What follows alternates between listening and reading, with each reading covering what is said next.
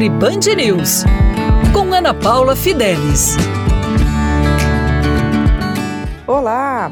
Hoje eu vou falar sobre um dos vícios mais impactantes na saúde. Que você que está me ouvindo aí, respire bem, que eu vou falar sobre a cafeína.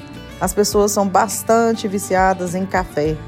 Tem gente que fala que não consegue sobreviver sem café porque precisa dele para acordar, precisa dele para concentrar, precisa dele para fazer as atividades do dia a dia, precisa dele até mesmo para relaxar.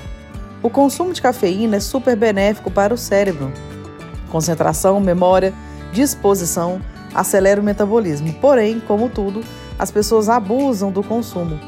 E o consumo excessivo de café está relacionado a déficit de atenção, hiperatividade, ansiedade, compulsão alimentar, irritabilidade e outras desordens neurológicas.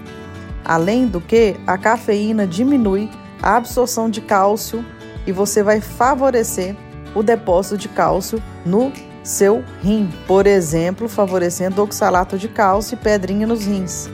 Além disso, o cálcio ele acidifica o nosso sangue.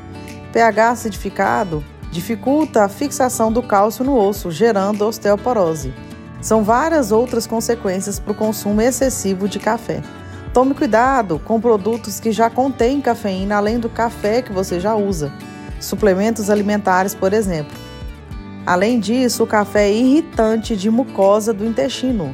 Então piora a síndrome intestino irritável, piora a gastrite, refluxo e outros.